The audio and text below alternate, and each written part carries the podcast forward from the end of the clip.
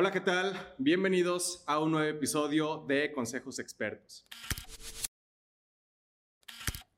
El día de hoy tengo el enorme placer de recibir en el estudio al maestro Juan Carlos Leaño del Castillo. Maestro, muchísimas gracias y bienvenido. Muchísimas gracias a ti, gracias por la invitación. Encantado de estar compartiendo en, este podcast. Al contrario, un gusto tenerte aquí. Déjenme presentarles el maestro Juan Carlos del Castillo. Seguramente muchos de ustedes lo conocen como eh, jugador profesional de fútbol durante muchos años del equipo de Tecos, pero actualmente él es el vicerrector administrativo de la Universidad Autónoma de Guadalajara. También es presidente eh, del Grupo Energéticos Plus y es vicepresidente del equipo de fútbol de Tecos. Así que, maestro Juan Carlos, muchísimas gracias nuevamente por estar con nosotros. Es un gusto eh, que puedas darte el tiempo de platicar con, con la audiencia. Y quisiera empezar justamente este podcast preguntándote algo muy sencillo. ¿Cómo fuiste como estudiante? ¿Cómo fue tu vida en esa etapa, eh, digamos, temprana de tu, eh, de tu crecimiento? Fui un estudiante muy del promedio en el en el sentido de que me gustaba lo que todos los chavos, ¿no? Nos gustaba menos responsabilidades, más diversión, más cotorreo con, con los amigos. Eh, nunca fui un, estudiante de 10, nunca fui un estudiante eh, sobresaliente, no más que cuando ya se me, se me andaban juntando los castigos, ahí sí me ponía las pilas y era muy bueno para, para hacer exámenes, era muy bueno para cuando se trataba de la recta final, ahí sí. Pero, pero siempre fui alguien que, que me gustó involucrarme en, en, todo lo que era el ambiente estudiantil, en, eh, no de manera formal, sino más en la parte informal, el, el que hubiera este, pues el compañerismo, el, juntarnos en los recreos, el después hacer las reuniones en las noches, el que si había planillas, pues participaba, no me gustaba estar figurando ni, ni estar como buscando la presidencia ni esas cosas, pero me gustaba pues, estar ahí apoyando y, saber qué era lo que les gustaba a los demás, este, traer un poquito más el ambiente. Entonces era, era un estudiante en ese sentido muy en promedio de que nos gustaba lo que te gusta como chavo, ¿no? Te gusta más este, este el, poder socializar que, que, el estar metido de lleno en las clases. ¿Tenías alguna materia favorita o un profesor favorito? Sí, yo que en diferentes etapas lo que más me marcó eran, era cuando eran buenos maestros, cuando quedaban esos maestros que, que sí te inspiraban o que te ayudaban o que tú tenías la sensación de que pues este por fin me explicó las matemáticas como, como se debería de, hacer, o para mí al menos como me, como me debería ser hacia mí.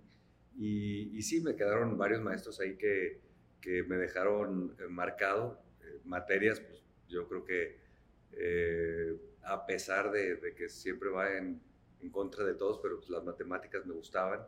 Eh, se me daban, no, era que me, que me, gustaran tanto, pero se me daban cierta facilidad. Eh, y pues de repente las eh, materias como pues, los idiomas y cosas así, pues era algo que, se me daba mucho. No me gustaba las materias de memorizar y de, de estar de machete todo el tiempo, porque ahí como que creces con el trauma de tus papás, con el cinturón ahí atrás, de que si no te lo macheteas y dice al pie de la letra todo, viene el castigo. Entonces eso así no me, no me gustaba mucho, pero las otras que eran más de, de práctica y de lógica y de cosas así, se me, sí me gustaban bastante. Ok. Eh, hay un elemento muy importante en tu vida que ha sido justamente estar muy pegado al deporte. ¿Cómo influyó justamente el fútbol en tu, en tu formación? Sí, la verdad es que desde que tengo uso de razón estaba pegado al, al, fútbol sobre todo, que me gustaba el tenis, me gustaban diferentes deportes, pero, pero el fútbol sobre todo era, era mi vida, no, no veía otra cosa que no fuera con el balón. Esperaba, mi materia favorita era el recreo para tener, para jugar fútbol la cáscara y después en la salida, el ratito que alcanzabas a jugar en lo que llegaban tus papás por ti. Y, y bueno, pues eso siempre fue parte de, de de mi vida y, los castigos para mi formación de, chavo pues eran basados en el fútbol. No vas a poder entrenar al fútbol o no vas a poder llevarte el balón o no vas a poder alguna cosa relacionada con el fútbol. Y eso era lo que me tenía como que pues más o menos alineado a que, a que tenía que cumplir ciertas cosas para, que, para poder seguir jugando. Y después pues, se convierte en una parte importante, pero pues eso lo visualizas ya está mucho después. Ya cuando estoy en la parte profesional, me pongo a ver todo lo que tengo ahorita de, de aprendizajes o de virtudes en la parte profesional. La mayoría de ellas son basadas en, en cosas que me tocó construir en el, en el fútbol profesional, en, en ser un deportista de alto rendimiento, en donde las exigencias eran, eh, sobre todo en el fútbol, pues es el trabajo en equipo, el saber entender que tú no puedes ser bueno para todo y que existe eh, gente complementaria, gente que te va a ayudar en, ciertas cosas y que tú trabajas en tus fortalezas y no te dedicas nada más a, a, trabajar las debilidades, sino al contrario, cómo potencializas lo bueno que se tiene y cómo, te, cómo suples las cosas que tienes de desventajas con otras personas, cómo haciendo equipo, cómo buscando a otros eh, que son mejores que tú. Entonces, todo ese tipo de cosas, más la disciplina que, que, te da para la puntualidad en las reuniones, para diferentes situaciones, pues trato de llevarlo a cabo ahora en lo profesional y me doy cuenta que eso fue algo que me formó mucho dentro del deporte de alto rendimiento. Ok, sí, sin duda el deporte, la parte artística, eso no te lo he preguntado. ¿Tienes algo, digamos, baile? ¿Te gusta cantar, tocar algún instrumento? Desde chiquito mi mamá me enseñaba a bailar porque a mi abuelo le encantaba estar bailando en todos los eventos familiares. Y, me acuerdo desde, desde, pequeño estar, estar siguiendo los pasos de, mis abuelos, de, mi mamá. Eh, la cantada siempre nos ha encantado en la familia porque teníamos a, a, los talentosos que sabían a tocar guitarra o piano o lo que sea. Y pues uno echaba gritos y, y, y le infundia. Pero sí, me, me gusta este, no afinado, pero con mucho sentimiento. Sí, exactamente. Mínimo entonadón, entonadón sí, sí alcanzo a hacer, pero, pero no, digo, me encantaría tocar un instrumento, siempre estoy con, bueno, el próximo año voy a empezar mis clases de guitarra, el próximo año voy a empezar a hacer esto, pero, pero sí es algo que, que, me gusta bastante. Ok. Eh, y te lo menciono justamente porque eh, parte de una formación integral es tener, sí, la parte académica, pero también explotar y explorar todas aquellas potencialidades que uno puede tener y que a lo mejor no necesariamente eh, tienes claro que tienes habilidad para eso, como cuestiones musicales, artísticas, etcétera, etcétera. Ok, eh, resumiendo un poco entonces, Juan Carlos Leaño, mientras fue estudiante, fue un estudiante promedio, digamos, estudiaba cuando se le exigía, cuando había un momento de responsabilidad, era como cualquier otro chavo que le gustaba la fiesta, que le gustaba convivir, socializar eh, con, sus compañeros, traer, digamos, toda esta parte de, ambiente estudiantil a quienes, a quienes lo rodeaban. Y ahora deja de preguntarte, eh, ¿cuál fue el primer momento de responsabilidad ya profesional donde dijiste, ok, la decisión que pueda tomar eh, va a afectar no nada más a mí, sino va a afectar a, mucha gente. ¿Cuál fue ese momento, digamos, como de epifanía?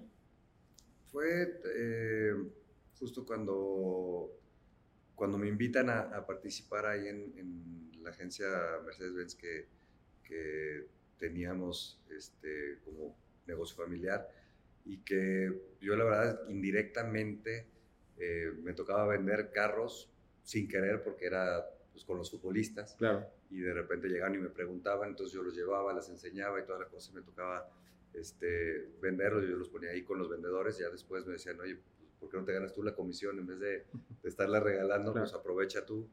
Y, y, entonces empecé a promocionar esa parte, me fue bastante bien al principio y cuando ya me dan las responsabilidades, cuando, me dicen, cuando yo empiezo a hacer propuestas de que deberían de mejorar esto porque los vendedores ven esta parte, y si el vendedor lo dejas muy satisfecho con un sueldo muy alto, pues de repente no tiene ningún incentivo para seguir vendiendo. Entonces yo creo que debería de recortarse ahí, pero darles más estímulos económicos en, en lo variable. Entonces empecé a hacer propuestas así y hasta cuando me dicen, oye, ya deja de estar molestando, ¿por qué no te dedicas tú a, a, meterte a todas las ventas? Y ya fue cuando este, tomo la responsabilidad de ser el, el gerente de las ventas en, en la agencia y en base a, al trabajo, a la lógica, al haber entendido el empleo desde, desde otro, otra perspectiva, es cuando empiezo a hacer propuestas y entonces eso me da muchas herramientas para poder empezar a, crecer en ese sentido. De ahí ya este, me dan una responsabilidad más, que, empiezan a ver que en las ventas pues estábamos rompiendo los récords de los años anteriores y estábamos yendo, eh, nos estaba yendo bastante bien. Y es cuando empiezo a hacer propuestas para temas de postventa, temas de taller, temas de, más este, de operativo de, de, la agencia. Y ahí es cuando me dicen, oye, pues, porque se acaba de ir justo el gerente administrativo, porque no te metes a esta parte y nos ayudas a, a volver a, a, hacer la reingeniería de, de, los procesos y de las políticas y todo. Y, este, mientras tanto, pues yo seguía jugando fútbol. Entonces, eh, pues me tomaba mis tardes y ya en las tardes era cuando me metía de lleno a, la parte de la chamba y en las mañanas pues era, era todas las, casi siempre los entrenamientos. Entonces, ahí es cuando empiezo a tener esa responsabilidad. Eh, no me veía yo de, de, escritorio, pero pues este, sí, sí al principio en la, en la construcción o en la reingeniería sí me tocó esa, esa parte de estar del, atrás del escritorio. Y, y, ya después de eso fui entendiendo que tenía que armar un buen equipo, que yo no podía, este, con toda la exigencia, porque al mismo tiempo pues, estaba full en el, en el fútbol, entonces tenía que tomarme mis momentos de descanso, los momentos de concentración con el equipo y todo eso, entonces no me, no me impedía ser un líder que estuviera muy presente, entonces tuve que este, contratar ahí un subgerente y después empezar así a a, armarme del equipo de trabajo y eso es lo que me empieza a dar cierta responsabilidad para estar ya, eh, cada decisión, como mencionabas, que tomas ya no te afecta nada más a ti, sino está afectando todo el resto de la organización. Entonces ahí es, es cuando me, me surge eso. Yo tenía 25 eh, años en aquel entonces. Eh, te repito, no me veía yo en un trabajo de escritorio. Yo era futbolista para toda la vida. Nunca pensaba en que qué va a pasar después del fútbol, porque pues, tú como futbolista de chavo lo ves como que pues, me va a durar toda la vida y los ves jugando muchas veces y, y, no te pones a pensar que la carrera del futbolista es muy corta, que se te va muy rápido y que se te puede ir más rápido con una lesión, con un mal entrenador, con una mala suerte, lo que fuera. Y, y bueno, pues este, gracias a Dios tuve la oportunidad de, de trabajar, de, bueno, de estudiar y, y jugar y después de cuando terminé la carrera, de, de jugar con, con, el trabajo. Entonces siempre tuve, tuve esas dos este, versiones. Podríamos decir que en ese punto llegaste a tenerle amor justamente al trabajo de escritorio. Digo, porque muchas veces es eh, hasta cierto punto como estigmatizado, ¿no? De, pero a fin de cuentas por el escritorio pasan muchos proyectos, pasan estrategias, pasan estructuras pasan gran parte de, la toma de decisiones, sobre todo de las decisiones que son más relevantes o más importantes. Sí, no, y, lo que me favorecía es que yo siempre he tenido esa, eh, he sido muy inquieto en, no dejar las cosas como están estandarizadas y como están siempre hechas para, para caber en una cajita. A mí me gusta siempre estar buscando qué otra cosa podemos hacer adicional a esto y eso es lo que me facilitó a con mi lógica, el podíamos siempre crecer de otra manera, ¿no? Entonces, eh, eso no me dejó estarme estancado en ser un, empleado y nada más y quedarme hasta ahí, sino que este, al ver que estaba trayendo propuestas mesas, nuevas sobre la mesa, que estaba proponiendo cosas estratégicas sin haber sido eh, preparado en, en, temas de eso, sino que la lógica me daba para decir, oye, necesitamos cierta estrategia y cierta ejecución y cierto seguimiento entonces, como que esas cosas se me, se me facilitaban y son las que me dieron para poder pensar en, en, que, en que no me quería encajonar en algo, ¿no? Entonces, este, eso es, es algo que me, que me sumó mucho al principio. Sí, muy bien, excelente. Estamos platicando con el maestro Juan Carlos Leaño del Castillo y ahora quisiera preguntarte, bueno, después de esta, de esta parte, terminas la carrera, eh, ¿cómo fue tu decisión para meterte a estudiar tu maestría? ¿Por qué? ¿Qué te motivó? Muchas cosas, eh, sobre todo estando en, en, una universidad en donde las credenciales académicas tienen mucho, mucho valor, eh, aunque sea vacío, pero realmente si, si una de las malas razones por las que lo hice fue por, este, por tener esas credenciales, por tener esa credibilidad de la gente que, que bueno, siempre pensaban en que pues a mí me regalaron la primaria, la secundaria, la preparatoria y la carrera. Siempre la tuve de gratis, este, no tenía que asistir, igual que cuando era el fútbol, pues yo no tenía que entrenar, pero sí jugar, este, cuando pues nadie me conocía lo que era en el vestidor, lo que era en, mis trabajos del día a día. Entonces esa parte fue, pues quiero estudiar mi maestría, quiero este, tener esa credencial, querer tener ese, ese, esa estrellita, pero al mismo tiempo yo estaba buscando una, una maestría que fuera mucho más práctica, mucho más al enfoque que yo tenía de preparación, de lo que buscaba yo de preparación a futuro. Y es cuando encuentro asesorado por gente de recursos humanos, asesorado por gente de la academia, donde les pregunto por separado, ustedes qué universidad me recomendarían para mi perfil, para lo que yo quiero desarrollar, aquí. Y es cuando me, los dos se empatan en que una de las top tres era, era la universidad que elegí. Este, y no la quería hacer en la autónoma, porque, no porque no fuera del prestigio de la talla o lo que quisiera, pero... Sino por el background. Por, por, el tema de que no quería que siguieran pensando en que, ah, también le regalaron una maestría. Entonces, quería probarme a mí mismo y probarle a, los demás que, que, no necesitaba de eso y, y, gracias a Dios encontré una muy buena universidad que estaba muy basada en la parte práctica, en lo que yo quería hacer. Y, y bueno, salí con excelencia de la maestría, este, tuve muy, muy buenos, este, muy buen networking, muy buenos amigos, muy buenos compañeros que eran de, internacionales todos. Eh, gracias a Dios no me tocó ningún mexicano, ningún, este, ninguno para estar eh, en la zona de confort. Y, bueno, esa, esa fue una de las malas razones, pero después todo lo demás era pues para realmente terminar de fortalecer lo que yo creía que era lo que me hacía falta para poder eh, ser mejor, un, mejor profesionista y, y, yo siempre he sido un creyente de que si te estancas, eh, realmente ahí es donde llega la mediocridad.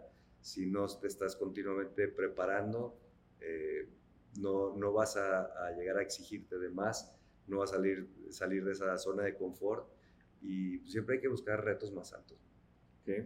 Hablando de retos, ¿cuáles son los retos más grandes que has tenido a lo largo de tu trayectoria y cómo los has solucionado? Han sido retos de todos colores y sabores la verdad que, que al estar en, en, una universidad, que es bastante entretenido porque tienes de todo tipo de, de situaciones que te pueden pasar, desde las eh, típicas administrativas o empresariales o de negocio, eh, de crecimiento, todos esos eh, retos.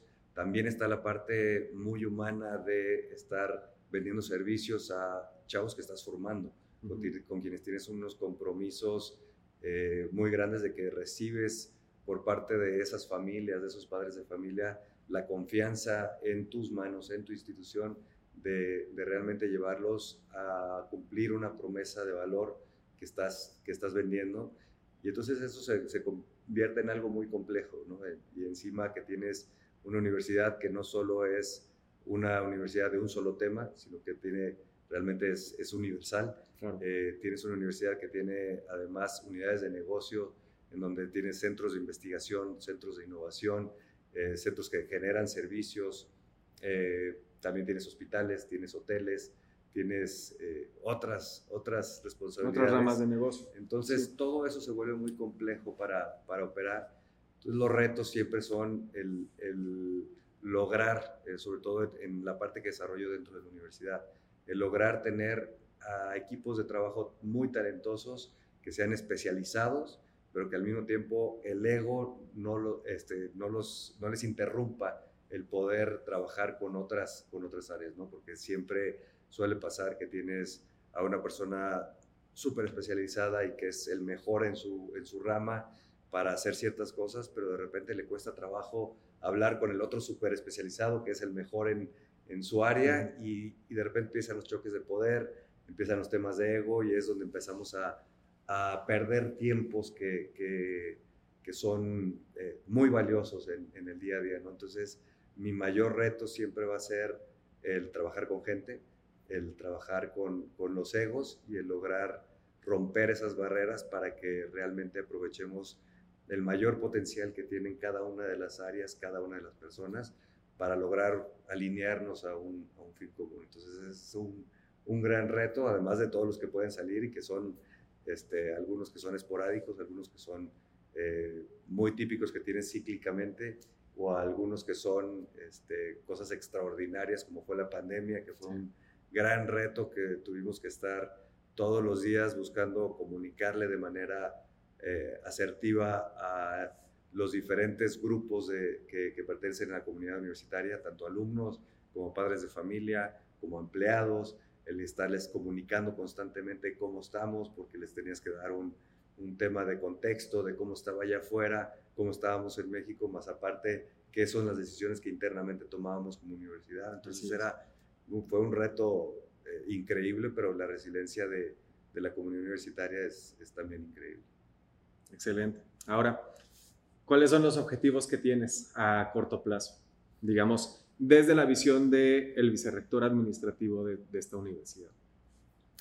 Tengo eh, retos de, eh, personales, de empujarme cada vez más fuerte a salirme de la zona de confort, a que eh, existen otros retos más en, en, lo profesional personal que debo de hacer y que no los tomo siempre por estar eh, poniendo el pretexto de que tengo una gran responsabilidad dentro de la universidad, donde sí sigo retando a mis equipos de trabajo, sí sigo buscando eh, crecer en ese sentido como, como universidad, pero que creo que es importante también en la parte personal, profesional, el estarte exigiendo y el estarte este, dando tus momentos para generar por ti, para ti y para tu familia. Entonces esa parte siempre va a ser, este, para mí a corto plazo es, es muy importante y también tengo el reto de, de, de hacer mi doctorado, de buscar hacer este, la siguiente fase en mi, en mi preparación para para pues, no quedarme estancado, como te dije, que, que claro. para mí esa, esa parte es, es, muy importante y además poder seguir poniendo el ejemplo de que si yo estoy vendiendo algo como la universidad, como el servicio de la universidad, pues yo también tengo que estar creyendo y tengo que, que ser congruente con lo que estoy vendiendo. Ok, excelente. Ahora, eh, pasemos, digamos, a la parte medular. Tú has tenido una trayectoria profesional de distintos momentos clave algunos públicos, otros más, eh, más reservados, como eh, justamente como lo que estamos platicando en este, en este podcast. Eh, a lo largo de toda tu experiencia, ¿qué consejo podrías darle a un estudiante del día de hoy? Que realmente busquen eso que les apasiona. Yo sé que es muy cliché. Muy cliché. Sí. Muy cliché, pero, pero la realidad es que tarde o temprano encuentra, hace ese clic algo eh, que es lo que, lo que realmente tienen que estar atentos. ¿Por qué? Porque sí es muy difícil y yo siempre, a pesar de que trabajo aquí en la universidad, eh, siempre lo he dicho, es muy difícil poner a un chavo de 17 años a decidir, a tomar la decisión más importante, que es lo que vas a hacer el resto de tu vida. Para mí es algo que no sigue sin caberme en la cabeza como a esa edad los exponemos a tomar una decisión tan importante, ¿no? ya sea que vayan a elegir eh, medicina, eh, contaduría, eh, administración o lo que tú quieras y gustes, la verdad es que pues, tienen 17 años, o sea, todavía ni siquiera han tomado una decisión importante este, para ellos, por ellos, menos para lo que le va a afectar a futuro. ¿no? Entonces, esa, esa parte es, es muy difícil, cada vez vemos más este, una exigencia de, de ser inmediatos en, en aprender, en, en, en, desarrollar y todo, pero yo creo que ahorita lo que tienen que estar viendo ellos es, es ser muy conscientes de que ellos pueden súper especializarse en lo que ellos quieran de manera gratuita casi casi, no, sí. no, no solamente a través de las universidades, pero con toda la información que hay allá afuera, con todos los cursos que hay allá afuera, gratuitos, este, de todo, que, que, al mismo tiempo que puedan tener una exigencia de sus padres por estudiar algo formal, si le quieres llamar, uh -huh. pues al mismo tiempo ellos pueden este, hacer lo mismo de la manera personal con algo que les guste, ya sea cultural, ya sea las clases de guitarra, uh -huh. puedes aprender de manera gratuita a través del internet, este, puedes aprender cursos de fotografía, de, este, de marketing, de social media, de, de lo que tú quieras pero que realmente lo que tienes que estar atento es qué es eso que te llama la atención. Entonces mi consejo es estén muy alertas de cuando llegue ese clic para que no lo dejen pasar y que no sea algo, ah, pues me gustó para un ratito y listo, ¿no? Que, que realmente le den seguimiento a, esa, a eso que les puede, les puede llevar la atención. Excelente. Pues eh, te agradezco muchísimo, maestro Juan Carlos. Eh, los tiempos que el, el, tiempo que nos has dedicado, estos minutos se nos han pasado como, como agua, pero creo que es muy importante justamente lo que, eh, lo que nos dejas. Prácticamente en, en todos los episodios del podcast, la palabra que más se repite es hagan las cosas con pasión o busquen aquello que, eh, que les apasiona. Es, es una constante. Y al ser una constante, pues es, es un punto que, que, los chavos deben, deben considerar. ¿no? Que cualquier estudiante siempre eh, encuentre la pasión en, en, aquello que estudia, que hace, que practica, eh, que, que, valora, ¿no? A final de cuentas. Te agradezco muchísimo que hayas estado con, con nosotros y nosotros nos vemos en el siguiente podcast. Muchas gracias.